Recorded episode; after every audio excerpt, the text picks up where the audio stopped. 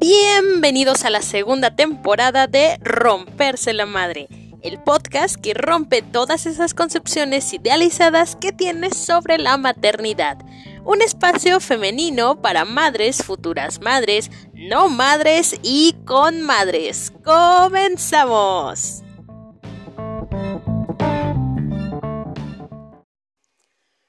Muchísimas gracias por sintonizarnos una vez más en este podcast Romperse la Madre, en donde y como ya saben, bueno, y para todas aquellas personas que nos sintonizan por primera vez, aquí tratamos temas relacionados con la desmitificación y la desidealización de la maternidad.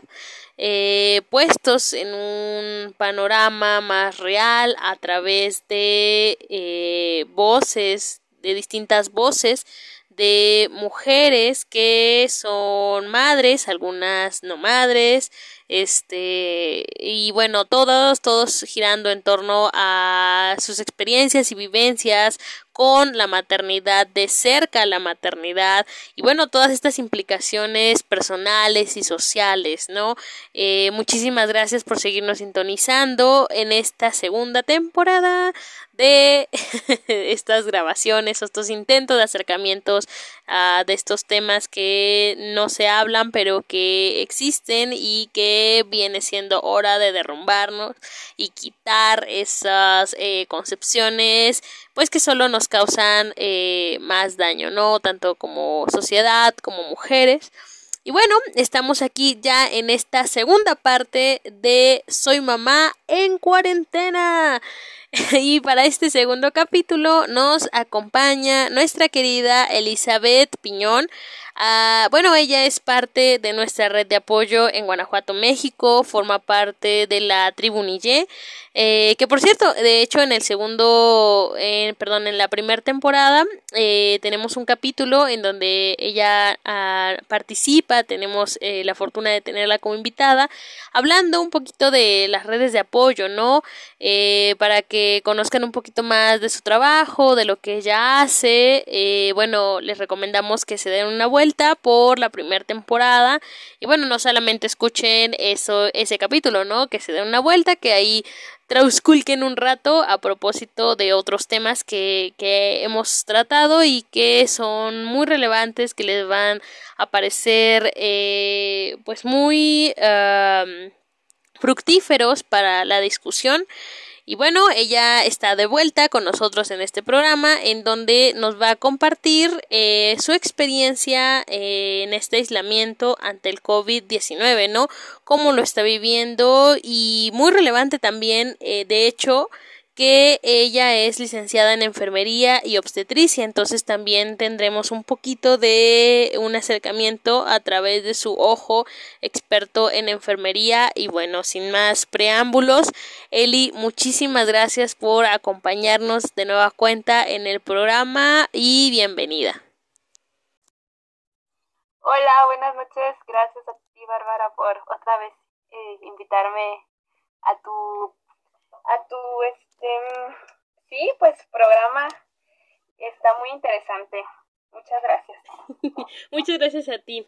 Eli, pues platícanos cómo, eh, bueno, uh, estás llevando tú esta cuestión de la cuarentena, cómo empezaron, uh, cómo te has sentido sobre todo uh, en estos días que pues han, bueno, para algunas, la mayoría de nosotras creo que ha sido bastante pesado, ¿no? Sí, bueno, mm, nosotros sinceramente nos la estamos llevando como de una manera muy tranquila y relajada. Eh, pues mi esposo y yo trabajamos, entonces este momento de la cuarentena nos lo estamos realmente disfrutando porque podemos estar con nuestro hijo. Nuestro hijo tiene cuatro años casi, la próxima semana los cumple. Entonces sí es eh, un momento en el que podemos, eh, pues sí, estar con él, ahora sí al 100%, y pues por eso estamos tratando de, pues de llevarla lo más eh, tranquilo, lo más armonioso posible, ¿no? Mm, yo sé que para muchas mm, familias pues ha sido muy difícil y sí he platicado con bastantes amigas que, que realmente pues para ellas está siendo estresante y, y pues sí, han salido muchas cosas de entre ellas, su familia, sus hijos, que pues antes no, ¿verdad?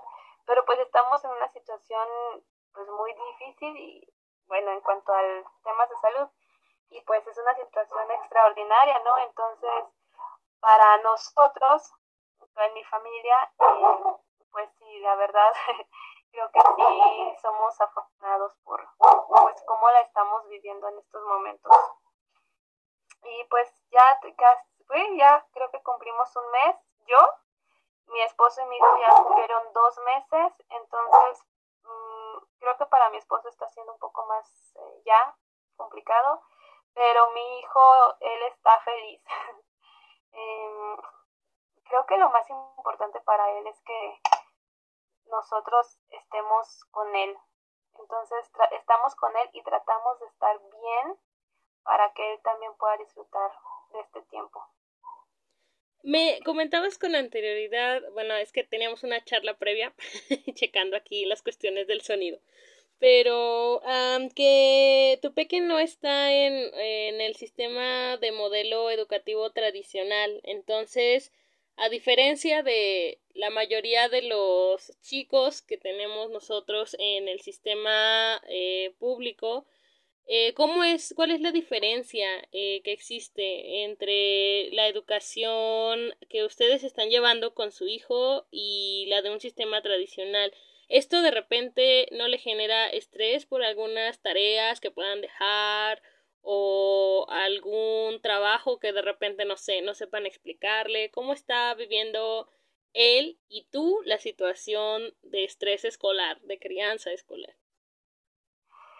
Fíjate que, pues sí, mi hijo está en una escuela que eh, con la metodología Waldorf, entonces es un enfoque muy distinto al enfoque de una escuela eh, pública, digamos, sí, el modelo educativo, ¿no? Tradicional. Entonces, esta metodología se basa mucho como en la persona en toda su en toda su esencia eh, como una persona holística en todas sus esferas no no solamente en el conocimiento y en lo que tienes que aprender sino en no solamente en lo cognitivo también en lo espiritual en lo emocional en todos los de desarrollo de, de una de la persona entonces para ellos pues la infancia es como la clave del desarrollo de la persona. Entonces, en este modelo educativo, en la etapa en la que está mi hijo, no hay deberes, no hay tareas. ¿Por qué? Porque según eh, la, esta metodología y otras también como la Montessori y otras más, este, los niños a esa edad su aprendizaje lo adquieren a través del juego. Entonces es mucho juego lo que ellos tienen y y a través de crear, de, hacer, este, no sé, manualidades, otro tipo de cosas más que ponerte con ellos a, a, pintar rayitas o circulitos, ¿no? Entonces, en este sentido, nosotros no tenemos, no nos dieron como la, las actividades diarias, más bien lo que hacen es que nos mandan cuentos y nosotros les leemos los cuentos o nos mandan este, otras actividades, pero son más lúdicas que, que lo que están haciendo en otras, o sea, sí, en la escuela tradicional, ¿no? Entonces nosotros no hemos batallado porque yo sé que león aprende jugando. Por ejemplo, eh, a León le gustan mucho los dinosaurios y tiene esos dinosaurios con los que jugamos todos los días. Y, ahí, por ejemplo, yo eh, le comento, ah, mira, este es un dinosaurio carnívoro. ¿Y qué es un dinosaurio carnívoro, mami? Ah, pues un carnívoro come carne. Ah, mira, este es un herbívoro. Y los herbívoros que comen plantas. Entonces, a través de ese tipo de, sí, de juego es como él está aprendiendo todos los días.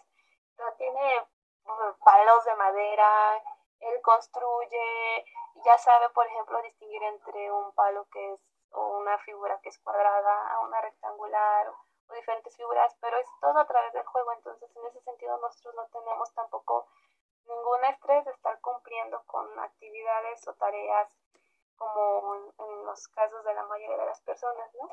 Por eso también pues estamos más relajados en ese sentido. Sí, que eso, bueno, creo que es muy bueno, ¿no? Tanto para él, porque como comentabas que algunas de tus compañeras te, te comentan que de repente sí tienen este estrés, eh, ellas sí te han platicado sobre eh, que existe este nivel uh, tan grande por cumplir con todo el programa que les están pidiendo. Sí, claro que sí, mis compañeras de trabajo, eh, de hecho, pues hacer home office, más enseñarle a tus hijos, más cumplir con las tareas, es para ellas así, es, pues sí, muy, muy estresante. Y, mm, o sea, pues yo lo único que les digo es, pues bueno, haz lo que puedas, ¿no? Sí, eh, supongo que sí es complicado, pues para tanto para ellas como para sus peques. Yo particularmente creo que tengo ese mismo problema porque pues mi chico no está, eh, bueno, está en el sistema público y luego de repente sí es como demasiada saturación de información, pues no solamente de las escuelas, sino también uh, de todo lo que nos rodea, ¿no? De ver las noticias, sobre todo, bueno, no sé si te pasa, pero de repente se forman como en los grupos escolares, eh, las mismas mamás como que empiezan a mandar mucha información que tiene que ver como con la cuarentena, con la enfermedad, pero que son noticias como falsas, ¿no? Entonces sí hay quizás como un tipo pánico colectivo que eh, podemos llegar inclusive a, a, a, transmitir como este tipo de, de, de sentimientos a los chicos. Sí, y lo mejor es evitar todo, todo eso. Pues porque la gente no lo hace con afán como de, pues sí, de sembrar este miedo, el pánico. Sí, no, claro. Pero, ajá, pero es que es mucha desinformación, entonces, pues es lo que hacen precisamente, ¿no? Porque la verdad es que a nosotros nos da flojera como ir a las fuentes eh, correctas de información y pues lo primero que te llega es lo que agarras, ¿no? Entonces, yo, bueno, cuando a mí me llegan este tipo de informaciones, mmm, aparte de no abrirlas, o a veces sí las abro, pero me gusta más bien como responderle a la persona y decirle, mira, esto es así, mejor checa en tal lado, así no es la cosa, o, o también como para, mmm, pues sí, quitarlas de ese, esa, sí, de ese error, ¿no? Porque pues es, mmm, es importante que nos mantengamos tranquilos y serenos en esta situación y pues no, ese tipo de información al contrario, ¿no? Pero nos que estresa. sí, sí, sí. Que no solamente, bueno, me llama la atención porque no solamente se da, eh, bueno, mencionaba yo a los grupos de, de mamás que luego intentamos como, como bien dices, ¿no? Algo bien intencionado, pero con información pues poco certera, luego no es como la más idónea pero también, no sé, eh, en redes sociales, en los grupos de Facebook. No sé si te ha pasado que entras y está así como el despliegue de un montón de información que compartes, ya no sabes cuál es cuál. Sí, claro. Este, pues sí, es que todo el mundo está hablando de, de eso, pero es, o sea, lo que menciono es que pues no sé quiénes son sus fuentes, entonces, mmm, la, la, o sea, lo importante es mejor no compartir y, y pues ver directamente a las fuentes de información, ¿no? Bueno, mi fuente de información es eh, las mañaneras, por ejemplo, ¿no? Uh -huh. Y mi esposo le gusta verla de la tarde, entonces a él es el que le pregunto qué hay de nuevo, qué pasó, pero tampoco me clavo mucho en el tema. Entonces, porque yo creo, bueno, mientras yo esté haciendo lo que tengo que hacer, pues estoy bien, ¿no? También pues procuro estar al pendiente de mi familia, si ellos también están haciendo lo que tienen que hacer, de mis amigos, pero pues de ahí pues ya no podemos hacer mucho, ¿no? Más que estar, pues sí, esperar, esperar y, y colaborar con lo que se nos pide. Sí, claro. Bueno, creo que el, el tema general de cuidado de esta cultura de prevención que tenemos en México es como, oh, ok, te lavas las manos eh, durante determinado tiempo, utilizas el antibacterial, eh, no salgas si tienes que salir, eh, cúbrete, etcétera. Eh, pero bueno, o sea, tú desde tu perspectiva de enfermera, hay algo que sí ah, tenemos como que seguir como todavía con más ahínco o algo que tú dices, no, claro que no, esto no es como necesario. Pues no, yo creo que las medidas que nos están eh, dando, lo que tenemos que seguir es pues lo que se tiene que hacer, ¿no? La, por ejemplo, el lavado de manos, pues es la acción que, la, por más barata, más económica y la más efectiva para la, evitar la prevención de enfermedades. Entonces, es algo que eso ya deberíamos de hacerlo desde hace tiempo. Desde pero pues, siempre. Pues, ahorita apenas como que a la gente le está entrando eso de, eh, o sea, se le están cambiando el chip, ¿no? Como que, ay, lávate las manos, lávate las manos. No solo por el COVID, es porque también las enfermedades eh, las infecciones estomacales se transmiten también porque no nos lavamos bien las manos, o sea, muchas, muchas enfermedades, ¿no? Entonces, eh, sí, pues las medidas que estamos tomando son las medidas correctas y pues hay que seguirlas y ojalá que se queden ya para, pues para la, en la memoria de las personas, ¿no? Y así pues evitarían a futuro otras enfermedades también. Entonces estamos haciendo lo correcto y pues seguir, seguir las indicaciones que, que nos marcan.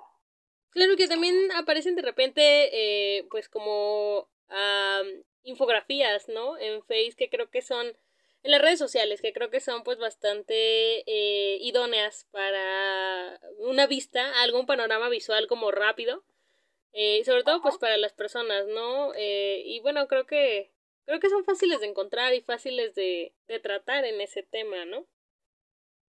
Sí, son, es, o sea, pues dan información digerible, ¿no? Eh, no es, te ponen imágenes, te ponen un enunciado y pues la gente no le da flojera leer eso, entonces lo entiendes y se te queda en la mente.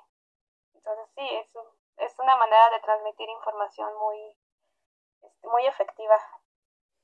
Pero siempre, pues te digo, viendo las fuentes también. Sí, por ejemplo, de, la OMS, de la PAO, de la PAO, pues de la Secretaría de Salud, por ejemplo porque pues también hay muchas personas que se agarran de estos temas para tener más seguidores, para tener muchos likes y empiezan a hablar de cosas que ya no tienen mucho sentido, pero la gente les cree. Entonces, pues no, yo siempre les recomiendo a mi familia, vean fuentes confiables, por favor, científicas, no a un blogger o no sé cómo se le llame, o no sé qué. Sí, es que es, bien complicado porque hay demasiada información en redes que, bueno, luego nosotros, como, o sea, claro, queremos tener protegidos a nuestra familia y, y todo, uno ya no sabe de repente qué compartir. Y justamente dentro de este tema, a mí me gustaría abordar contigo algo que, bueno, no sé si solamente se desató en México o si en otros lugares de América Latina, pero esta alza que de repente hubo, ¿no? En, en internet con respecto a eh, grupos que llaman maps, que son a las preferen bueno, los personas, yo llamaría enfermos, que intentan normalizar eh, las relaciones entre un infante y un adulto. Considero, bueno, esto ya, no sé si te, te, o te fijaste que eh, hubo una petición ahí, varios eh, firmamos para que bajaran estas, estos grupos. Eh, si tú te enteraste, si de repente, por eso insistía como en el estrés de ver las redes sociales, porque ¡pum! se desata esto y entonces también no solo tienes que estar lidiando con la información de la pandemia, sino que ahora lidias también con esta eh, otro, otra visibilización que si bien es cierto que ya estaba ahí, no, no éramos como tan conscientes, no nos habíamos dado cuenta pues de este otro peligro latente, ¿no? Sí, sí, claro. Yo cuando lo vi me quedé con la boca abierta porque pues conozco que hay gente pedófila que pero jamás me imaginé que fuera algo abierto, algo que ellos acepten como si fuera algo normal y todavía pues se atreven a decir que es amor entonces, eh, yo me enteré por pues mis amigas que me mandaron el enlace y sí, o sea, se me hizo algo completamente, ay, no sé qué palabra usar, aberrante, asqueroso, ¿no? Entonces, pues esto solamente nos pone más en alerta y foquitos rojos porque también está bien que, que aparezcan este tipo de cosas porque mucha gente lo ignora. Mm, entonces, cuando ya lo ves, entonces ya te puedes poner alerta, ¿no? Ya conoces que está esta situación, entonces ahora sí ponte alerta, estate al pendiente de, cómo usan tus hijos las redes sociales, ¿no? Porque a veces también es muy fácil decir, ay, sí, ten el celular y ya, cálmate, o sí, sí. O tiene el niño nueve años, la niña nueve años y ya le dejan usar el Facebook. Entonces, pues esto nos sirve para estar más, este, pues sí, alerta a lo que ellos, a lo que ellos comparten en redes sociales, con quién hablan, qué hablan, estar, estar bien vigilantes, ¿no? En principio, pues ni siquiera tienen por qué tener redes sociales. Sí, justamente eso, iba te... eso te iba a mencionar. sí, claro, este, pero yo no sé cómo se manejan tampoco estos grupos, no sé cómo, mmm, cómo ellos escogen su relación con los niños. Eh, desconozco mucho, solamente sé que existen y pues eh, estar alerta, ¿no? Obviamente. Cuando te llega esta información, ¿tú cómo la tomas? ¿Cómo te sientes al respecto? Porque bueno, comparto que yo sí, o sea, aunado al estrés que, bueno, que yo vivo en mi casa con respecto al trabajo y a las cuestiones escolares, que si bien ya nos has compartido que no es tanto tu caso, pero sí fue como un aunar estrés a, oh Dios, este, está esto, ¿no? Y ya no sé si mi vecino, si el señor que saludo todos los días, pues es este uh, de este tipo, eh, tiene esta enfermedad y peor aún que la que se acepte como una persona que en realidad cree que es, que es algo normal, ¿no? Tú cómo, cómo, para ti cómo te afectó algo, algo que insisto no estaba tan visible, que sabíamos que estaba ahí, pero que no creíamos de esta magnitud. Mm, Fíjate que no fue como tan impactante mm, porque yo siempre, mm, bueno, yo siempre he estado consciente que el abuso existe, ¿no? Entonces, no solamente, bueno, ellos manejan como amor, ¿no? Su, la relación entre un niño y un adulto. Pero mm, en mi caso, yo estoy como en cierta manera tranquila porque desde ahorita yo a, León, por ejemplo, le he enseñado que, a esto hablando eh, específicamente de prevención de abuso sexual, yo a él le he enseñado que nadie puede tocar su cuerpo, ni siquiera yo ni su papá, si él no, si él no quiere. Yo le he enseñado que yo puedo, al momento de bañarlo, este, le puedo lavar sus nalguitas, pero él lava su pene, y os hablo con como es la palabra, no su pene, y que ni su papá ni yo podemos tocar su pene, a menos que, por ejemplo, tenga algún tipo de dolor y tengamos que revisar. Pero nadie puede tocar su pene, nadie puede jugar con su pene, nadie puede tocar su, sus nalguitas si él no, o sea, es como que desde ahorita, desde bien chiquito, yo le he metido todo eso en su cabecita. Entonces, me deja en ese, en ese sentido tranquila porque sé que estoy como que haciendo mi chamba y León puede confiar en mí y decirme si algo no le gusta, si alguien lo está tocando de una manera que no le gusta. Y él tiene la confianza de decírmelo y yo tengo la obligación de creerle. Entonces él sabe que si él me dice, yo le voy a creer y voy a estar ahí para protegerlo en, en, pues en esta situación de, los pederastas, pues la verdad no sabría, no sabría cómo tal, porque pues ellos son actuando de diferente manera, ¿no? Es más como por el sentimiento. No sé si su objetivo sea consumar como un acto sexual con los niños. Supongo que sí, pero eh, pues sí, lo importante es este, hablar mucho con los niños, con las niñas y y enseñarles, ¿no? A protegerse también y que darles la confianza para que ellos puedan venir a nosotros y estar seguros que les vamos a creer. Sí, claro.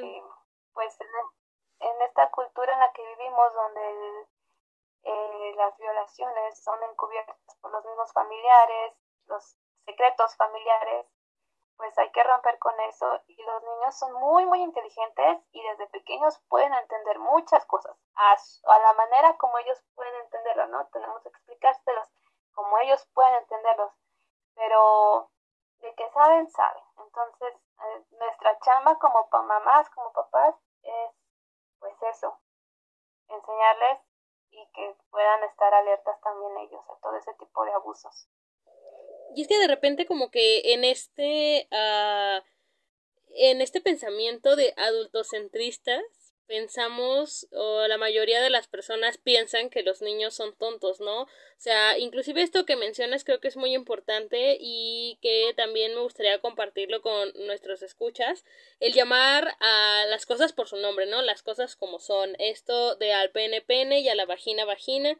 Entonces, eh, y, y también creo que hay eh, una, un tabú y una especie de algo velado con inclusive como llamamos nosotras como mujeres a nuestras partes genitales no en ese sentido. Y creo que eh, los adultos de repente nos sentimos como que sentimos a los niños más bien como personas que no entienden que son tontas y eso que mencionas creo que es muy importante, que no, uh, pues que no están tontos, o sea, que ellos entienden las cosas y se les menciona las cosas como son y generar un vínculo de confianza más que nada, ¿no?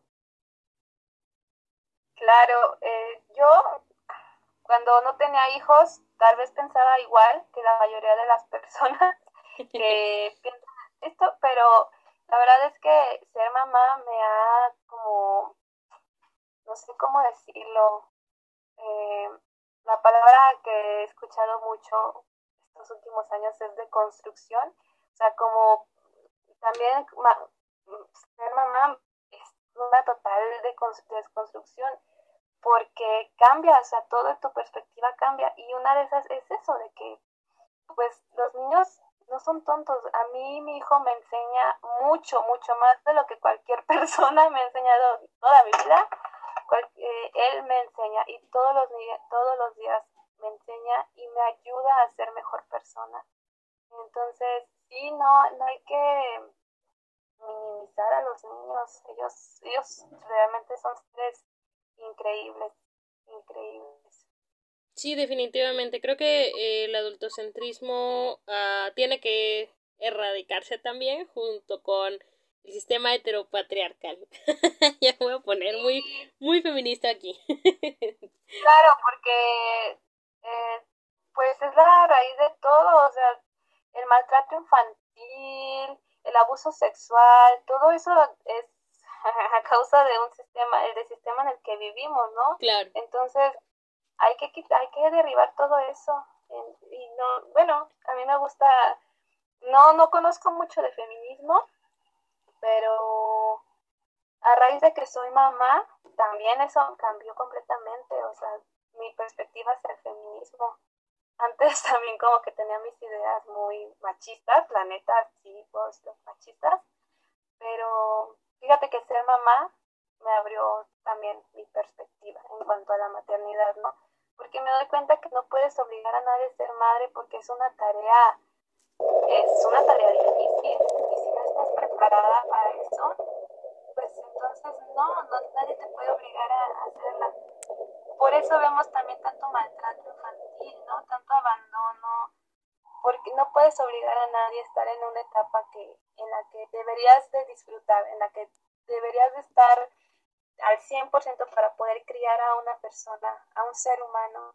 Entonces, eso, la maternidad cambió eso en mí. Yo antes decía, no, sí, no, es que viejas calenturientas, que no sé qué. Pero ya siendo madre y me doy cuenta realmente cómo es esto, no, la mujer debe de decidir cuando quiere. La maternidad, ¿cómo va? La maternidad será deseada o no será. Sí, la maternidad será deseada o no será. sí, eso... ¿Por qué? Porque... Sí, dime. No, no, adelante. Pues sí, por esa razón, porque tienes la gran tarea de criar a una persona, una persona que en algún momento va a ser tu amigo, va a ser tu, a lo mejor hasta tu esposo, tu esposa, no sé. Entonces tienes que hacerlo bien. Y tienes que tener todo el sistema de apoyo para hacerlo. Tus redes, tu tribu, tu familia, todo. No te pueden obligar a, a si después te van a dejar sola con todo, ¿no? Entonces, pues, y es que es... realmente cambió toda mi perspectiva en cuanto a la elección de ser madre o no. mi perspectiva en cuanto a la crianza de los niños, yo antes decía, sí, dale sus nalgadas, chiquillo, grosero, le va a agarrar la medida, no sé qué. Y ahora me doy cuenta que no, que no es el camino, la violencia nunca va a ser el camino y hasta este momento no le he puesto una mano encima a mi hijo porque estoy convencida que la violencia realmente genera violencia. Si yo quiero que mi hijo sea una persona que dé, que sea una persona que dé amor a la sociedad, que dé compas, que sea compasiva, que sea respetuosa, entonces yo es lo que le tengo que dar a él primero. Y es una manera que la que tú te tienes que cambiar tu chip con el que fuiste criada porque no es algo natural en ti. No es algo, no es algo natural en mí decir, ok, voy a respirar y voy a acompañarlo en su berrinche. O sea, no, naturalmente yo quiero decir, ¡ay! Me estoy jalando los pelos por dentro, ¿no? Pero no es normal, a mí no me criaron así. A mí me criaron, cállese y ahí va su nalgadota, su cintarazo. Entonces, pues ya veo como mamá, ahorita no es lo que quiero para mi hijo. No es la manera en la que quiero criar a mi hijo y pues tengo que trabajar en ello, ¿no? Más que en él, en mí, todos los días de mi vida. Entonces sí, es, es una cosa muy complicada, pero también es muy enriquecedora. Y Yo creo que en un... ¿Dónde? No, este, este adultocentrismo, perdón que interrumpa, pero es el que de repente sí nos hace pensar eh, que nosotros tenemos que anteponer de repente eh, las necesidades del niño no en tanto que se cumplan los caprichos, sino entender que las rabietas y el llanto, pues de repente también es natural, ¿no? Es, es algo que tiene que suceder, que no va a ser 100% perfecto. Así es, y eso solamente lo sabes si te informas, si, si le buscas, porque la mayoría de las personas pues somos medio flojillas y, y la verdad lo más fácil es decir, ya cállate la nalgada, ¿no? Y es lo que todo mundo te recomienda. Pero cuando te interesa hacerlo de manera diferente, pues tienes que informarte y tienes que buscar herramientas y entonces es ahí cuando te das cuenta que todo lo, lo hemos hecho mal, ¿no? De respecto a la crianza. Pero la sociedad apoya lo, lo otro, lo, la, o sea, sí, porque al final de cuentas es violencia. Y es parte de este mundo, ¿no? O sea, vivir entre sea, se nos olvida que fuimos niños en algún momento. Y ahora resulta que los niños son molestos y los niños no tienen derecho a expresar sus emociones. Pero yo como adulto, cuando tengo hambre, cuando tengo sueño y me pongo de malas, sí es válido, ¿no? Entonces, mm, pues sí, tenemos que, que cambiar esta, esta idea y voltear a ver a los niños, porque pues los niños también importan y hay que, hay que respetarles como respeto a mi esposo, a mi jefe, a mi mamá, pues los niños merecen el mismo respeto. Yo comentaba, sí, es que son personas, comentaba en, en el podcast pasado que me ha tocado la mala fortuna y seguiré haciendo ese énfasis de escuchar y eso a mí me, me altera mucho los nervios. en la parte de atrás de mi casa que, bueno, la casa de todos, que eh, de repente como que se pierden los estribos, sobre todo al hacer los deberes de las tareas. Por eso también la insistencia de hablar en este espacio de eso, ¿no? Porque uh, cómo es que la exigencia de otras áreas nos está llevando pues a perder el control y a ejercer violencia sobre los niños, ¿no? Esto de ya ponte a hacer la tarea, porque esto, y no involucrarnos de lleno. Claro que eh, esto que mencionabas tú, no todos tenemos el privilegio de, de poder pasar el tiempo con los peques, a que hay que atender otras labores del hogar, pero por eso la maternidad será deseada o no será, porque si no se tiene eh, las condiciones eh, psicológicas, emocionales, etcétera, de poder tener un niño, uh, habría que evitar las circunstancias en donde se lleguen a violentar eh, pues a los menores, ¿no? Y esto, y estar informados de uh, opciones de crianza, que claro que, insisto, las rabietas y los enojos pues son normales, pero el estar trabajando constantemente en uno eh, pues eso también requiere de, de un espacio, de tiempo y que tenemos que tener bien presente a la hora de, de decidir tener hijos, ¿no? Claro, claro, es, es fundamental. Y ahorita que estás hablando de los deberes y de las tareas, mm, yo creo que, bueno, las mamás tienen eh, y los papás, pero en su mayoría pues sabemos que siempre la mamá es en donde recae todo ese tipo de, de trabajo, eh, pues se sienten con la presión de tener estas eh, pues tareas cumplidas, ¿no? Para llenarle el ojo a los maestros. Y al mismo tiempo los maestros tienen la presión de mandar sus reportes a la SEP, ¿no? Claro. Entonces es una cadena muy, muy, este, muy estresante, ¿no? Mm, pero yo creo que, pues, como bien lo decíamos, esta es una situación extraordinaria y yo, a mí me parece que ahorita las familias mm, deberían de centrarse, pues sí, hacer como lo que se pueda realmente, pero también ser un poco flexibles, porque eso, o sea, es una situación única, ¿no? No es, no, no es la normalidad. Entonces, está pues muy canijo estarte exigiendo tanto. Mm, o sea, es la realidad. La mujer de aquí en México se encarga de casi todo de la casa, ¿no? La comida, el quehacer, los hijos. Entonces, creo que es fundamental como regresar a, a lo básico. A ver, ¿qué es más importante? ¿Tener mi casa limpia? Pues no, ¿verdad? Entonces, hoy no, no limpio y tal vez hoy me enfoco más en, en hacer esta actividad con mi hijo eh, mañana mejor limpio y hago lo que pueda con, con mi hijo. No sé, o sea, también sé que es como importante llevar la estructura, pero también ser flexibles, porque pues al final de cuentas, ¿qué es lo que los niños van a, a recordar en este, o sea, de este momento, de este periodo que se está viviendo? Y, y más allá de como de estarles exigiendo cumplir con tareas, o sea, los niños van a terminar asqueados de esto, ¿no? Yo es lo que creo. Y no, se trata de eso, más bien buscar alternativas para seguir como inspirando a los niños, eh, seguir como inculcándoles el amor al conocimiento, ¿no?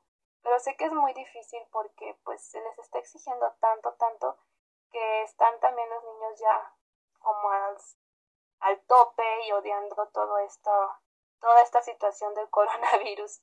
Entonces nuestra tarea como papás es pues ahí echarle cabeza para ver qué otra qué alternativas podemos tomar, porque lo importante es lo importante es lo importante y es que, estés bien tú y que tus hijos también estén bien en un ambiente pues no tan como cómo se dice pues sí, que no esté lleno de estrés por el, la falta de cumplimiento, porque no le has tomado foto a tu tarea, porque no has mandado la evidencia. Yo creo que sí las mamás y los papás deberían de, de tratar de buscar el equilibrio y alzar la voz también. Sé que algunos ya lo han hecho y los han mandado al pues muy lejos, esto es lo que tiene que hacer, pero al final de cuentas, pues también los papás pueden decidir, ¿no? Las mamás y los papás pueden decidir qué es lo que realmente quieren, qué es lo que realmente importa para ellos, ¿no? Si es como la salud mental de ellos y de sus hijos, pues que hagan lo que se pueda. Y si no, pues es que esto se, o sea, terminas del chongo con tu hijo, ¿y para qué? Para tener una calificación pues no, a mí no, para, o sea, al menos para mí no tiene mucho sentido eso. Sí, creo que habría que marcar prioridades, quizá pudiera ser una alternativa, ¿no? Y es que nadie sabemos a final de cuentas cómo eh, tendríamos que estarnos desarrollando dentro de esto. Hay gente que inclusive eh, lo que hacemos, lo que hacen, en realidad ni siquiera sé, yo tampoco eh, a ciencia cierta eh, cómo, cómo conllevarlo, pero creo que, bueno, todos estamos haciendo el mayor esfuerzo que podemos. Ah, es de repente pues también la sobreorganización, ¿no? He visto, bueno, también he platicado con algunas amigas sobre de repente como quererlo tener todo tan en orden eh, que se pierden inclusive los estribos. Entonces, tanto es que es como encontrar un justo medio, ¿no? O sea, tanto de un lado como dejarlo todo uh, al azar o ponerte sumamente estricta, ¿no? O sea, ustedes, por ejemplo, eh, tienen qué sistema para, mm, no sé, hoy me toca lavar los trastes, o hoy este vamos a, a recoger o vamos a hacer actividades que tienen que ver con el eh, el hogar, sobre todo pensando que eh, se ha aumentado, ¿no? Las horas que eh, las mujeres estamos em, en casa y haciendo labores pues no remuneradas, que en realidad son las labores de la casa, más el adicional de los hijos y a lo mejor el adicional del trabajo en casa o no de trabajo en casa y tener que seguir saliendo, ¿no? ¿Ustedes cómo llevan la organización dentro del hogar? Pues nosotros básicamente pues hemos adaptado a León, a nuestro hijo, a nuestras actividades porque pues son un poco impredecibles. Por ejemplo, a veces eh, yo tengo dos reuniones al día, mi esposo tiene una, o a veces puedo no tener ninguna reunión al día, pero tengo las cosas que hacer, y mi esposo puede tener hasta tres reuniones al día, ¿no? Entonces, nosotros lo que hacemos es pues involucrar a León en las cosas de la casa. A él le gusta mucho hacer pasteles, entonces no podemos hacer pasteles. Bueno, él se pone a hacer pasteles. ayuda a su papá en la cocina. A, mí me ayuda a trapear. Es más bien eso, porque pues también aprender ese tipo de cosas es bueno para ellos, ¿no? No todo es conocimiento. Eh, también aprenden mucho estando en casa y pues es eso, adaptar a, a nuestras actividades ahorita. Pero pues también él escoge, él escoge qué hacer, si, si quiere ponerse a jugar, pues se pone a jugar mientras nosotros estamos en la chamba. Sí, ah, pues también tiene la libertad de ver televisión, ¿no? Y ahorita, siendo sinceras, está viendo más televisión de lo, de lo que se le permite eh, en la Usualmente. normal. Sí. Pero también estamos al pendiente de lo que ve y el tiempo que lo ve, ¿no? Entonces, así es como lo hemos llevado. Generalmente, pues, si mi esposo está en reunión, pues yo estoy con León, ¿no? Si yo estoy en reunión, él está con León atendiendo, este, haciendo otra cosa. Salimos al patio, regamos las plantas. Es todo ese tipo de cosas más que no tenemos ahorita pues esa, ese peso, o no sé cómo llamarlo, de estar ahí eh, poniéndolo a hacer actividades extras, ¿no? Pero pues también es importante mantener el ritmo, mm, es una de las cosas que se nos hace mucho énfasis en este tipo de metodología donde él, va a, la escuela que los, y sí, o sea, los niños necesitan un ritmo, ¿no? Para predecir qué es lo que va a pasar, eso les da seguridad, les da confianza, les ayuda con su autoestima. Y ahorita, pues sinceramente también hemos fallado un poco en el ritmo, porque es muy, o sea, no podemos predecir cómo va a estar al día siguiente nuestro día laboral. Entonces, más bien es como dejar que fluya, es lo que estamos haciendo. Pues que fluya la situación. Y pues hasta ahorita nos ha funcionado así. Qué bueno, la verdad sí, sí me alegro mucho porque, insisto, creo que no, no, no hay muchos, estamos dentro de un, eh, una parte privilegiada, ¿no? Que puede, creo, estar gozando en este momento a los hijos más que quizás sentirlos como una, una carga, ¿no? Que también eso es una realidad que puedes eh, estar pasando pues muchas mujeres, verlo más como una carga que como, como un goce porque se aúna el trabajo. Y justamente dentro de este, eh, no sé, volver a, a, salir de la rutina que ya teníamos uh, y de pasar pues como un mayor tiempo con ellos y con nuestras familias. Uh, ¿Tú crees que existe o en tu caso uh, hay un quizás reconocimiento, un reencontrarse con, con eh, tu hijo, eh, es decir, pasan mucho tiempo en la escuela y de repente pues lo que tú piensas que, que, que son, eh, en realidad terminan sorprendiéndote, ¿no? Porque descubres un, una parte de ellos que no estaba, o que no creías que estaba ahí, ¿no? ¿Cómo ha sido este reencuentro de ahora pasar más tiempo con tu hijo? Y si esto no ha generado pues algún tipo de conflicto y cómo lo han solucionado.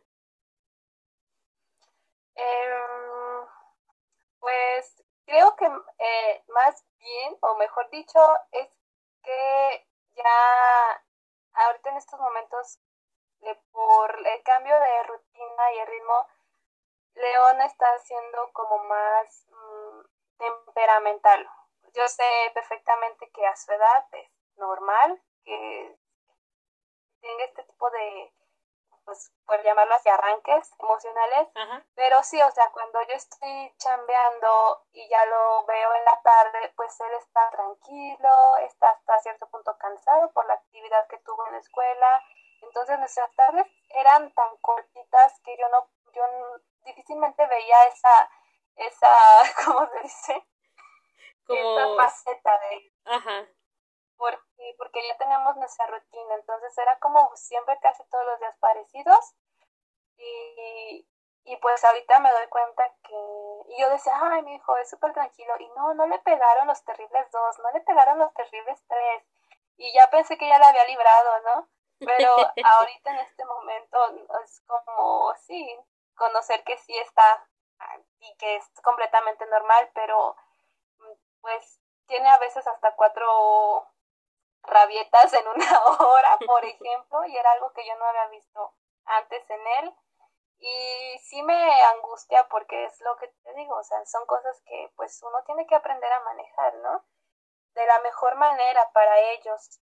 Entonces, sí me encuentro de repente angustiada por porque ya se enojó y porque ya hizo, ya reaccionó de tal manera, ya reaccionó de, de, otra manera, que yo no había visto nunca, ¿no? Pues doy un ejemplo, ayer este, se enojó tanto que agarró una mesa que pesa, es una mesita de madera, pero pesa la, mesita y la volteó. Entonces, yo he hablado con él diciéndole que no está mal enojarse porque todos nos enojamos, pero pues hay que expresarlo de diferente manera que pues ya, le vale, ¿no? Volteé a la mesita, pues yo no tuve ninguna reacción, lo volteé a ver y estaba como esperando a ver qué hacía y como vio que no había reacción en mí, mm, como de enojo pues, o de decir, ay, no sé qué, fue, agarró plantas, la sacó y yo todavía como por dentro casi llorando, pero mis plantas. Y yo todavía tranquila, agarró mis plantas, las echó la taza del baño. Entonces, ahí sí fue cuando dije, híjole, o sea, sí está bien como respetar su, su sentimiento, pero también el límite, ¿no? Entonces me cuesta trabajo como establecer el límite y cómo establecerlo. Que no sea como a base de regaños o gritos. O sea, usar la inteligencia, mi inteligencia emocional que debe de estar por ahí, por algún lado, ¿no? Entonces dejé que se calmara porque al final de cuentas ellos también como encuentran su límite, o sea, él sabe que hay un límite, ya tranquilo, fue y él solo me abraza, ¿no? Mami, tengo sueño, ah, ok, entonces te sientes así porque tal vez estás cansado, tienes sueño, y ya empieza el diálogo, ¿no? Pero son cosas que yo no había experimentado antes con tanta frecuencia. Y sí, sí es un poco difícil, complicado. Por lo que te digo, porque nosotros tenemos en nuestro chip la manera fácil y violenta de, de, de acabar con esas situaciones, que al final de cuentas no resuelves nada, ¿no? Solamente estás eh, perjudicando como el desarrollo de, y la autoestima de tu hijo. Entonces, en ese sentido sí me ha costado trabajo como estar mm, pues conmigo misma, como respira, respira, respira y buscando la manera como cómo establecer ese límite, porque no, no es lo mismo ser permisivo, porque tú le estás dejando expresar sus emociones, pero también hay que poner, o sea, saber decirle, ok, León, hasta aquí, ¿no? Claro. Y esa es una parte que me está costando un poco de trabajo ahorita. Híjole, y que lo entiendo. Sí, sí, sí. Te voy a hacer la pregunta incómoda, porque en realidad yo sí la he pensado, pero no, no había compartido como con alguien, este, lo haré ahora en el programa. eh, ¿No te da un poco de miedo? Que, insisto, yo sí particularmente lo he sentido, a que cuando hace este tipo de rabietas, eh, a lo mejor uno ya con la visión eh, feminista, de repente decir, no quiero que se vuelva eh, un hombre que no sabe controlar sus emociones, es decir, un hombre violento que de repente golpea la pared y no sé, no se te viene este tipo de pensamientos eh, que bueno, ya después lo manejas y uno dice, a ver, no, trancas, está aprendiendo y etcétera, pero en ese momento si dices, em, no, este tipo de pensamientos no se me vienen para porque sé que precisamente en este, en este momento de su infancia lo importante para él es poder manifestar su emoción y reconocer su emoción. No, no tengo miedo de eso porque sé que las personas que tienen ese tipo de comportamiento pues son las personas que se les reprimió. Entonces, ya sea físicamente o emocionalmente.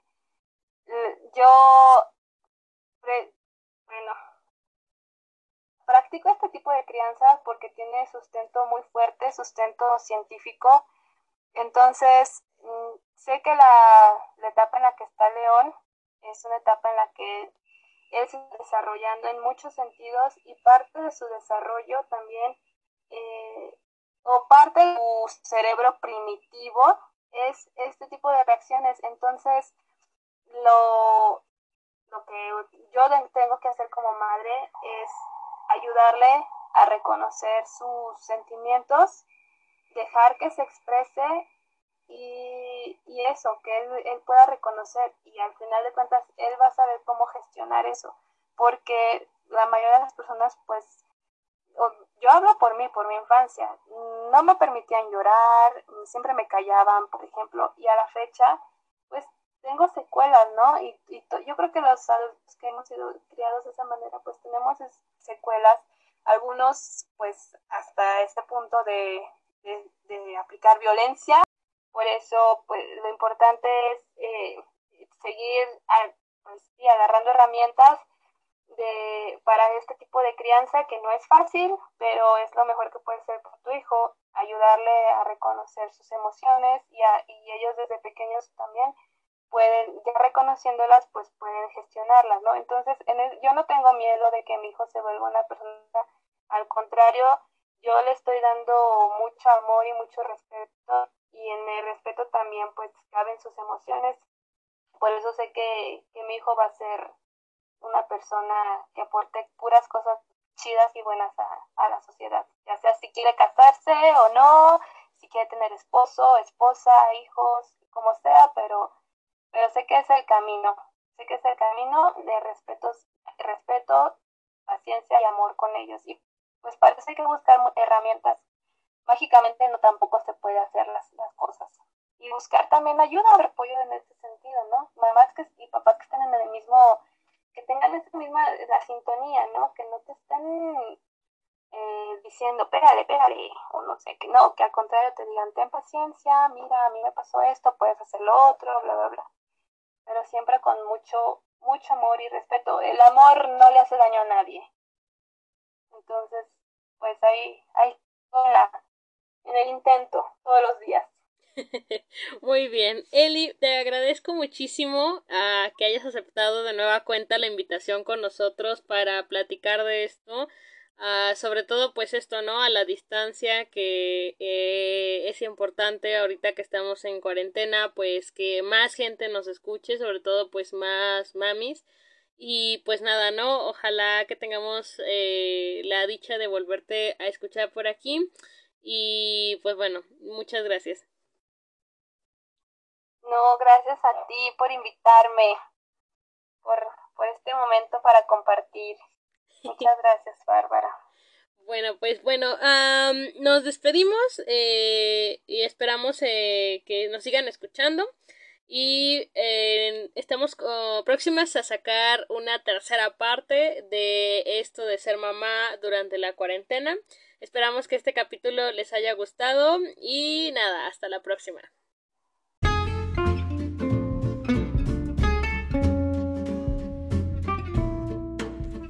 En el dato curioso del podcast te invitamos a conocer otro método para la educación del niño, que consiste en la crianza respetuosa y en educación consciente, un método lleno de compromiso y conocimiento hacia el hijo, donde se reconocen las prácticas poco adecuadas que pueden llegar a minar la inteligencia emocional que se está desarrollando en el pequeño. Entiende desde una posición empática y no autoritaria para llegar a comprender el origen de los problemas reales de los menores. Como parte de la educación consciente, nos invita también a involucrarnos en las actividades web si es que es el caso de nuestros hijos para evitar que caigan en interacción con posibles peligros hacia ellos.